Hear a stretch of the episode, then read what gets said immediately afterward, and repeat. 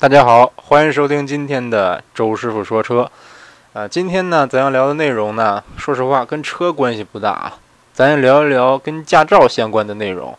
嗯，最近呢，我身边有很多朋友在考驾照，有的跟我说：“哎呀，周师傅，你不知道，我们驾校的某某某教官对我特别严，老是骂我，怎么着怎么着。”啊，有的朋友跟我说：“哎呀，周师傅，你不知道，我们这个驾校要考要叫什么刷学时。”这个我技术已经非常好了，但是因为我学识不够，就是不让我考试，等等等等。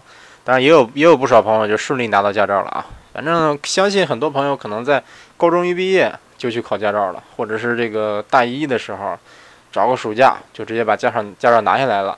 当然也有一些朋友可能说这个这个时间不够啊，或者是因为考试特别难呐等等原因。因为毕竟国内这个各个地方呢，说实话。这个法规也不是太相同，考试的流程有的地方都不一样，包括考试的难度啊、通过率啊都不一样。有的地方，包括我我印象中，我有个学长跟我说啊，他是大概零几年考的呀，可能是零九年、零八年那时候吧。他说他们那儿九天拿证，这真真的是九天拿证，有点有点夸张啊。他那时候摸车都没摸过几次，好像就是练了四次，证就拿下来了。包括我们班一个同学，他呃，咱不说他哪儿的了啊。他说他们是每天这个十几个人一个车，然后每天轮到他一把五分钟，一天轮轮五分钟，这个他练完就走了，就这样，两两周拿证。你像，但是周师傅我当时考考证的时候就比较曲折了，考了很长时间，因为正好我们那儿经历了各种各样的这个政治上啊，包括规章上的这个各种变化，就甚至说。我我这次考试，这个比如说这今天考试有有有教官，旁边有教官，明天考试哎没教官了，嗯带两盒烟去没人送了，然后第第三天去考试哎又有教官了，嗯总之这个当然周师傅考驾照这个这个这个过程比较复杂，咱就不说了，呃今天要聊的呢不是国内考驾照的这个事儿啊，咱要聊一聊这个日本驾照，在日本怎么考驾照，它是怎么一个流程？有没有像国内什么科目一、科目二、科目三、科目四、五六什么的？有没有这么复杂？包括日本的教官有没有国内的教官这么凶呢？但今天就聊一聊这个内容啊，啊，因为碰巧周师傅前段时间呢，在这个日本的驾校里学了一段时间车，呃，怎么说呢？稍微有点感触啊，嗯，感觉这个日本驾校也挺有意思的，嗯，所以说简单跟大家聊一聊。相信有的朋友可能会对这这方面的这个过程啊，可能会觉得。嗯，比较有兴趣，呃，那咱先说一说哈，咱先说车吧。这个相信这个很多朋友的驾驾校用的车可能是这个大众、桑塔纳、这个老捷达，可能是这种车。包括当时我们的这个这个驾校用的是有中华、中华骏捷，还有这个老桑塔纳，就是板桑。呃，反正我听说我身边的朋友说有用这个，好像是有用朗逸的啊，这车就贵了。还有用这个奇瑞的，有用皮卡的啊，很早之前好像好像是用皮卡啊。周师傅这个其实也也用皮卡练过，嗯，总之中国的这个车算是五花八门吧。总之可能你当地这个当地哪个经销商跟你们的驾校关系好，或者说跟车管所关系好，可能就直接用他们家的车了啊。日本呢也是不一样，各个地区都不一样，每个驾校就是一个市的不同驾校，他用的车都不一样。你像我见过有用。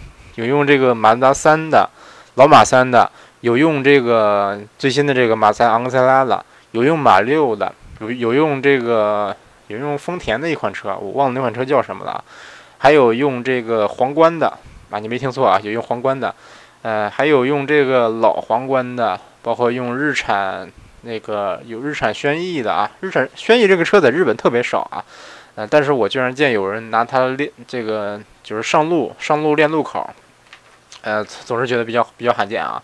当时我去的那个驾校，这个驾校特别小啊，其实特别破。它那个那个整个一块场地后边有个小房子，小房子里边算是它的办公区域吧，就两张桌子。呃，两张桌子是这些这些这个驾校校长啊，包括老师们坐的地方啊，还有三条长桌子是给学生们坐着休息的。呃，就就这么小一个屋子，外边就是很大一片场地。嗯，我们那个驾校，他的他用的这个教练车是一是两款啊，有一款是这个三菱的一款车，这款车我不认识，国内没有，还有一款是这个丰田的，叫呃，叫 Crown Comfort 这款车，就是说实话，就是老皇冠的一个出租版本，呃，就是出租版本啊。这个去过日本的朋友可能都知道，日本的街上的出租都是皇冠，呃，这个这种皇冠它就是比皇冠小一点，比这个老皇冠短，稍微短一点，稍微窄一点。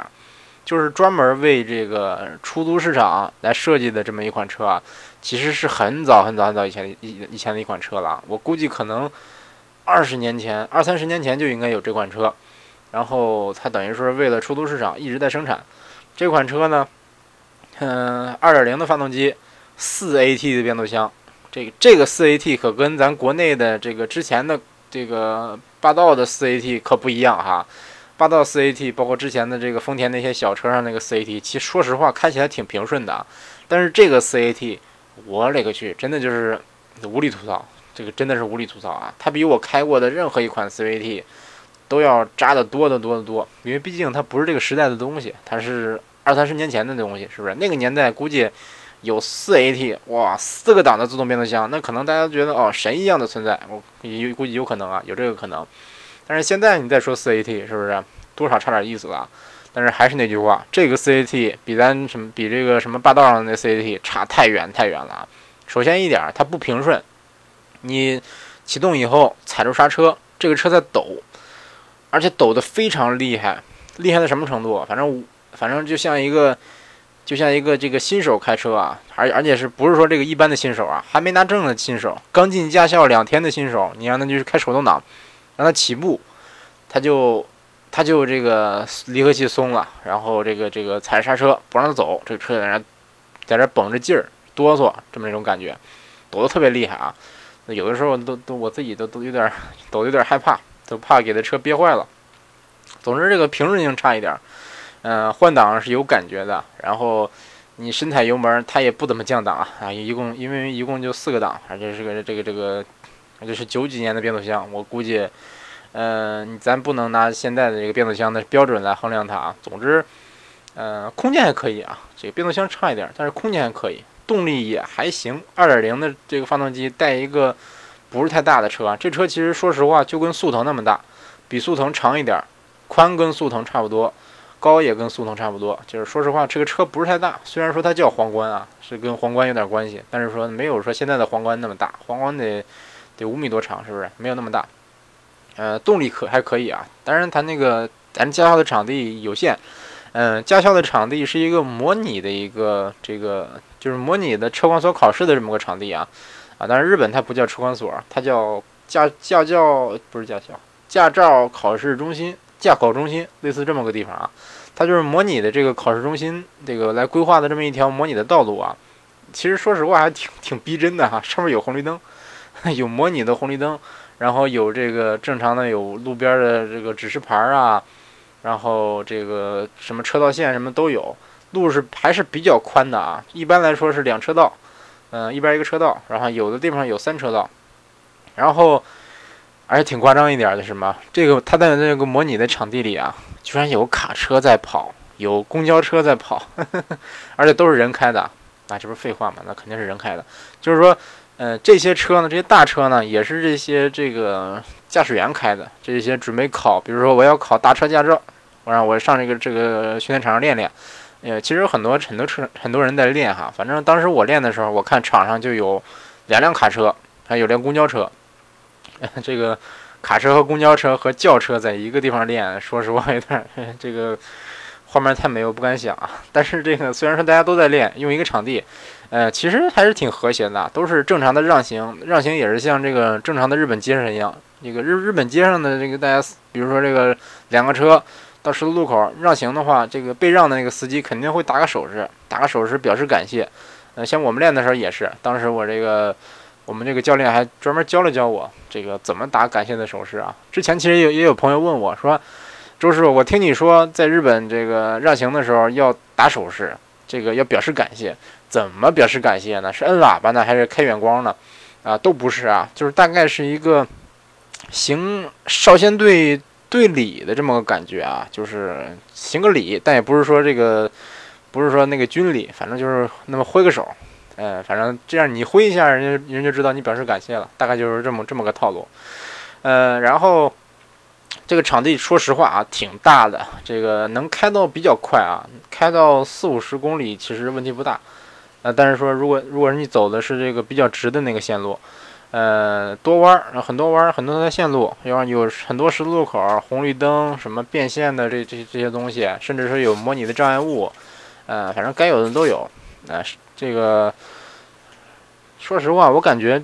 像它这个场地其实挺能这个还原日本的真实街道的啊，因为这个日本的平常路这个街上的路就特别窄，一般来说就是两车道，甚至很多小街小巷就是一车道，一车道都不够，甚至基本上就一个奥拓能过的勉强能过的这么这种宽度的路都有都有很多。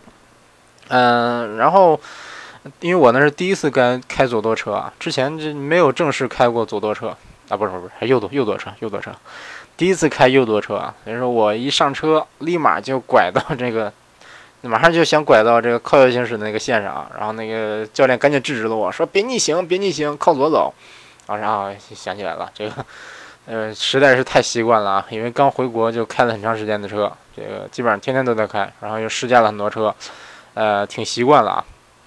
然后一上来说实话啊，你这个开右舵车。靠左走有点不习惯，包括你挂档，这个我开的那个那个车是自动挡的，用左手挂。嗯，之前有人问我说，左手挂档开手动挡的车，那那能习惯吗？我感觉我开始觉得还行哈，因为我在一些这个 4S 店，嗯，在展车上也试过，就是大概拿手这个摸一摸那档杆怎么着的，呃，感觉还行，也没有说想象中的那么难挂啊。但真正说开的时候，反正我左手把这个自动挡先给它推到 D 档。呃，我一下都推不准，有时候都推到推到 L 档，然后再再回一下。呃，这是自动挡，那手动挡我估计那可能是更别扭啊。之前想象的还行，你想我是我左手，我左手用筷子都能都能吃饭，是不是？那怎么挂档也挂不好呢？是不是？实际并不是这样啊。呃，右手这个握方向盘那没什么问题啊。正常来说，在国内我经常是这个单手开车，但是。这个日本的这个教练他是不允许你单手开车的啊。他说，你除非在，比如说要拨这个转向灯，或者是要拨什么的什么的时候，可以说单手握方向盘，平常都不要单手握方向盘。呃，而且这个右舵车跟左舵车有一个区别啊，就是咱国内的车，左手是转向灯，右手是雨雨刮，日本的车是反着的。嗯，我上这车的时候想拨转向灯的时候，啪就拨到雨刮上了，然后 雨刮开始乱甩，然后教练给吓一跳。嗯，然后跟我说：“哎呀，这个这个这个跟你们中国是反着的呀，这个千万千万不要问错呀！你考试的时候如果说真这样的话，那那估计可能就会扣很多分。嗯，总之后来习惯了习惯，习惯了很长时间，大概就就就把这个习惯改过来了啊。说实话，其实还真挺真挺别扭的啊。”嗯，但是上手以后感觉还好，因为，嗯，你在车道上行驶吧，其实你说实话，要么找点儿，要么你就这个看远点儿。基本上你人坐在这个坐在这个位置，如果在这个车车道的中心的话，那车基本上也是离中心很近的，不能不能说百分百靠近中心吧，那起码不会不会怎么偏。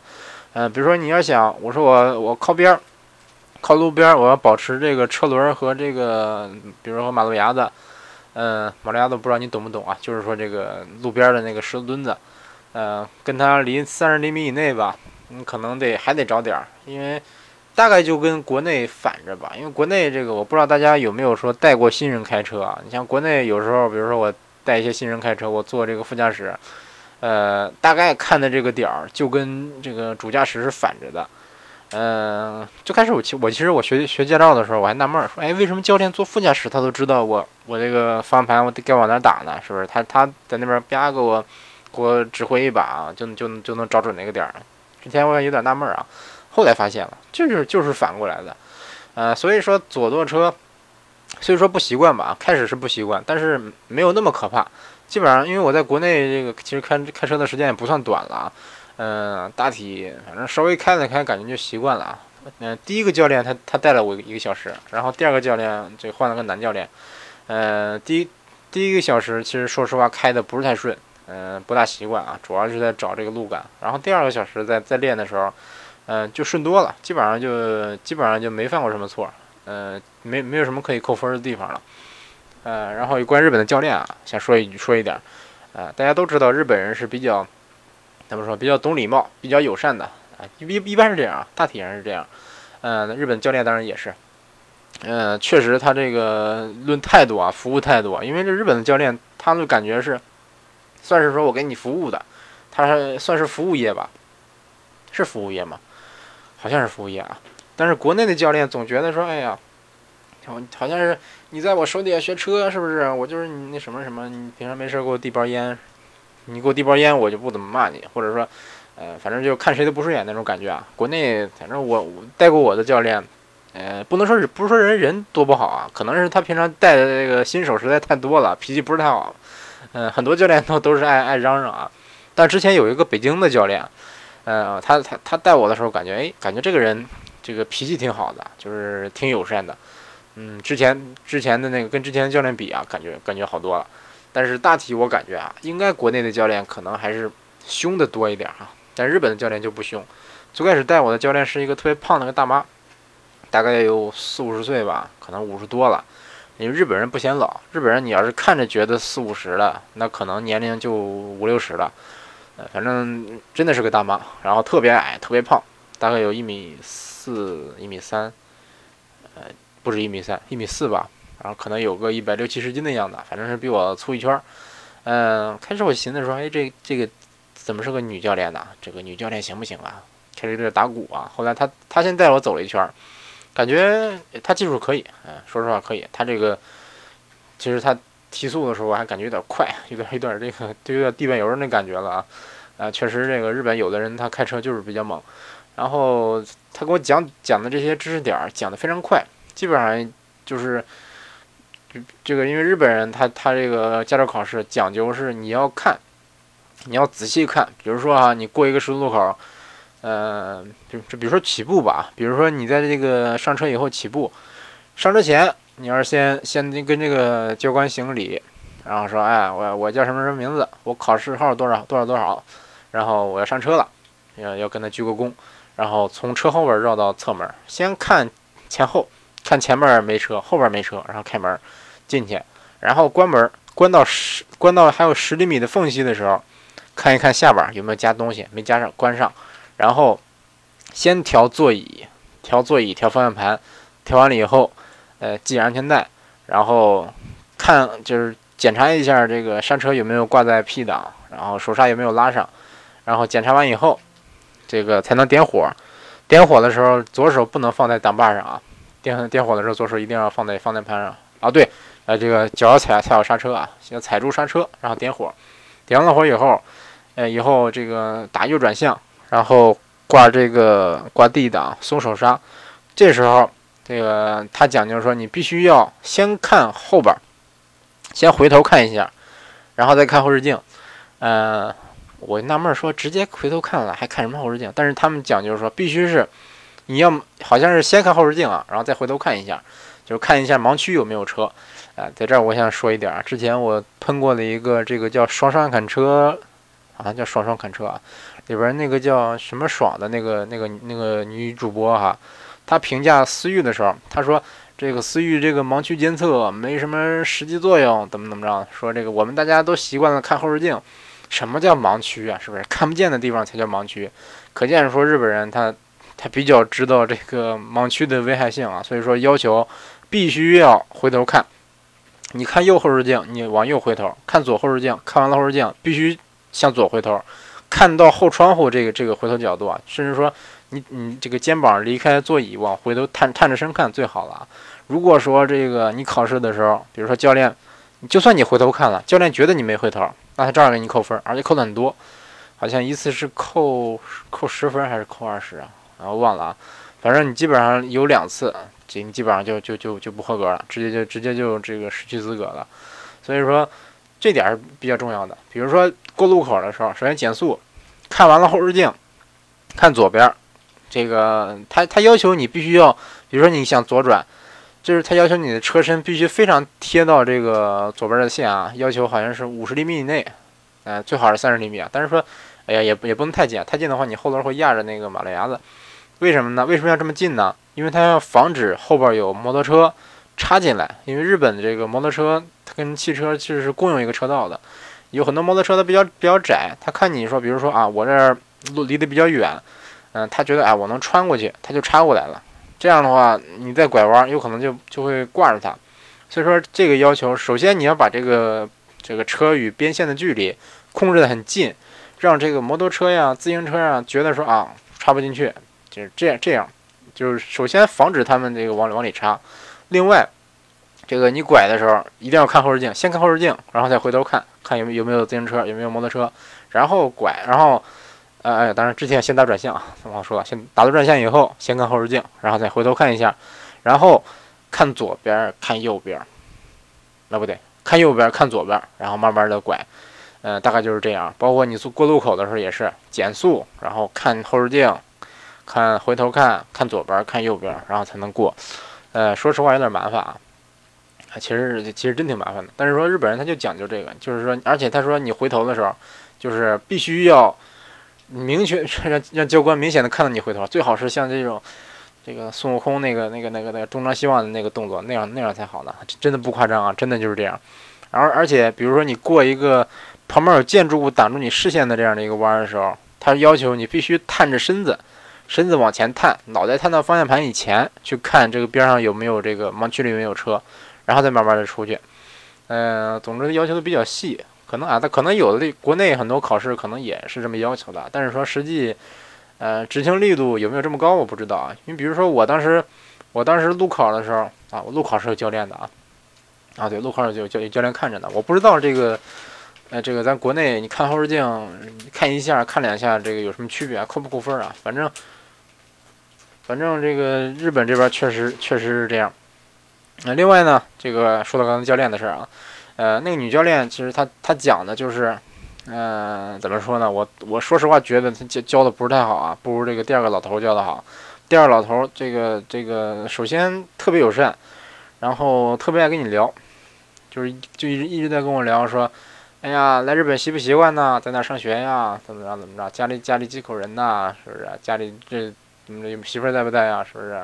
日子过得好不好？对日本习不习惯？喜不喜欢吃什么？呃，日本的，比如说喜不喜欢吃寿司啊，生鱼片能不能吃得惯呢？类似这样的问题，唠家常。那有的朋友说啊，你这么说这个光光说这个了，你这个教不教开车呀？其实也教，他是后来看我开的太好了，所以说觉得有点有点放松警惕了，所以说就就就开始说一些这些了。其实该教的也教了，而且最开始那个大妈带我的时候，因为是实在是太紧张，而且是第一次开这右舵车。呃，发挥不太好。到第二次习惯了以后，其实基本上感觉也没什么，反正该练的也练到了。呃，什么主要就是这个左转、右转、直行、变道、紧急变紧急变线，然后这个起步、停车，就这样哈。因为我因为我这个我这情况跟一般的考日本驾照不一样，呃，一般人考的可能还要更复杂，可能有倒库什么的啊。像我这个主要就是。呃，因为国内换国内的驾照，这个算是换成日本日本的驾照，就主要是考一个理论，十道题，可以选中文，可以选中文。这个中文的十道题，这难度，说实话有点略低啊。而且好像是对七道就能过，还不用说。国内我记得是九十分才能过啊，这个要求比较低。然后考一个考一个理论，然后考一个这边它叫。技能测验大概就相当于国内的科二、科二、科三吧。科二其实是科二啊，嗯，主要就是变线、拐弯、变道，然后这个没了，然后起步停车啊，好，还对对，还有直角弯，还有 S 路啊，对，就就这么几个项目啊，没有倒车，没有倒车，这个我就放心了，因为周师傅这就是怕倒车。我开始寻思着，哎呦，拿皇冠考试，这个要是要是考个倒车。倒不进去怎么办？是不是？结果后来一看，哎，还是项目比想象中的要简单一些啊！哎，也多亏在国内其实已经学过驾照了，所以说来这儿，嗯，等于说考个试就完了。这个其实，呃，如果说你有国外的驾照，换国内的驾照，其实也是一样的，也是考一个理论，然后考一个国内是考一个路考，好像是这样。但是估计真真换的人可能不是那么多。嗯，那那接着说这个制度吧。嗯，那日本的这个驾校跟国内驾校一样吗？其其实我感觉，啊，你看着可能是感觉差不多哈，但实际上来说，它制度是不太一样的。嗯，日本来说，这个绝大多数人他考驾照通过的一个方式，这边叫合宿。呃，合宿是什么意思呢？相信这个看动漫比较多的朋友可能知道啊，合宿就是大家一块儿出去，找个找个旅馆或者找个农家，大家住在住在一起，然后吃吃喝喝玩玩，大概就是这样。日本的这个合宿驾照，就是说实话，就是在一个偏僻的一个山区里，给你弄一个一片宿舍楼，然后你在这住一个月，不到一个月啊，一般来说是呃两周、三周、三周那样吧，三周左右，然后。就是天天住在这儿学，嗯，那学的项目基本上，你像三周这个，它是包过啊，这个一般来说没有不过的，百分百过。然后费用是多少呢？一般来说在呃二十几万日元吧，二十多万反正也有这个十十九万的那种啊，但是说那种可能就不包不包不管饭，呃，住宿肯定是管的，但是不管饭，呃，然后你要是伙食费的话，再加个三万日元。差不多，这个其实说实话差不多少。有的地方是给这个券儿，直接给你这个每天给你两顿饭的券儿，或者有的是给三顿饭啊。有的这个你基本上能省不少钱。总之，咱就按，比如说按二十二十五万日元算吧。嗯，因为我们这儿大概就是这个价，合人民币大概是一比十五点几，和一万一万一万五吧。一万五、一万六那样吧，大概啊。当时日元不值钱的时候，也得超过一万了。现在可能这个能能更贵一些啊，肯定比是比国内贵一些。毕竟这个日本嘛，物价高，其实其实也可以接受啊。其实国外考驾照肯定不不会便宜的，日本的这个感觉大概也可以接受啊。它合宿有一点，有一点好处就是很多学生他可以利用暑假的这个时候，比如说九月份这段时间正好暑假，大家过来这个一一一个月不到一个月考完了。回去该上学就上学去了，是不是比较省时间？还有就是通过率比较高。嗯，如果说你不这样的话，你也可以说单纯的就是，比如说我这个有时间我就来上课。嗯，我之前预约预约了这个上哪门课就过来上，上完以后，嗯，比如说他觉教官觉得你水平够了，就让你考试。这么着，你前前后后其实花的钱差不多啊，花的钱可能比这个合租还要多一点儿，但是，啊，通过率也不高啊。所以说这个。啊，不是说不高啊，就是没有这个，他们没有说到包过的这个水平，所以说大体就是这么两个模式。还有一种模式啊，就是说自己到警察局去预约，然后考试，自己怎么学这个他他没有规定，但是这种这种这个考试怎么说呢？通过率非常低，他管得非常严，查得非常严。嗯，几乎没什么人会用这个方式去考啊，除非说我我预算特别有限，我特别想省点钱，我这么考也有，但是嗯不怎么多，大体就是这么三个模式吧。但是像我说的，像周叔这情况，我属于说有这个国外的驾照，如果说我有国际驾照，比如说我有美国的驾照、台湾的驾照、香港的驾照，直接直接来这儿就可以换了，就不用说考试了，因为这个嗯好像是国际上有一个什么什么什么公约哈，这个什么什么组织。就是加入这个组织的国家，你这个你当地的这个驾照是被这个国际上承认的。你到了这个组织的其他国、其他这个协约国去，你基本上可以这个有一本驾照就能走遍全世界了。基本上这样，全国好像啊不是全世界好像是一百七十几个国家都都加入这个组织了啊。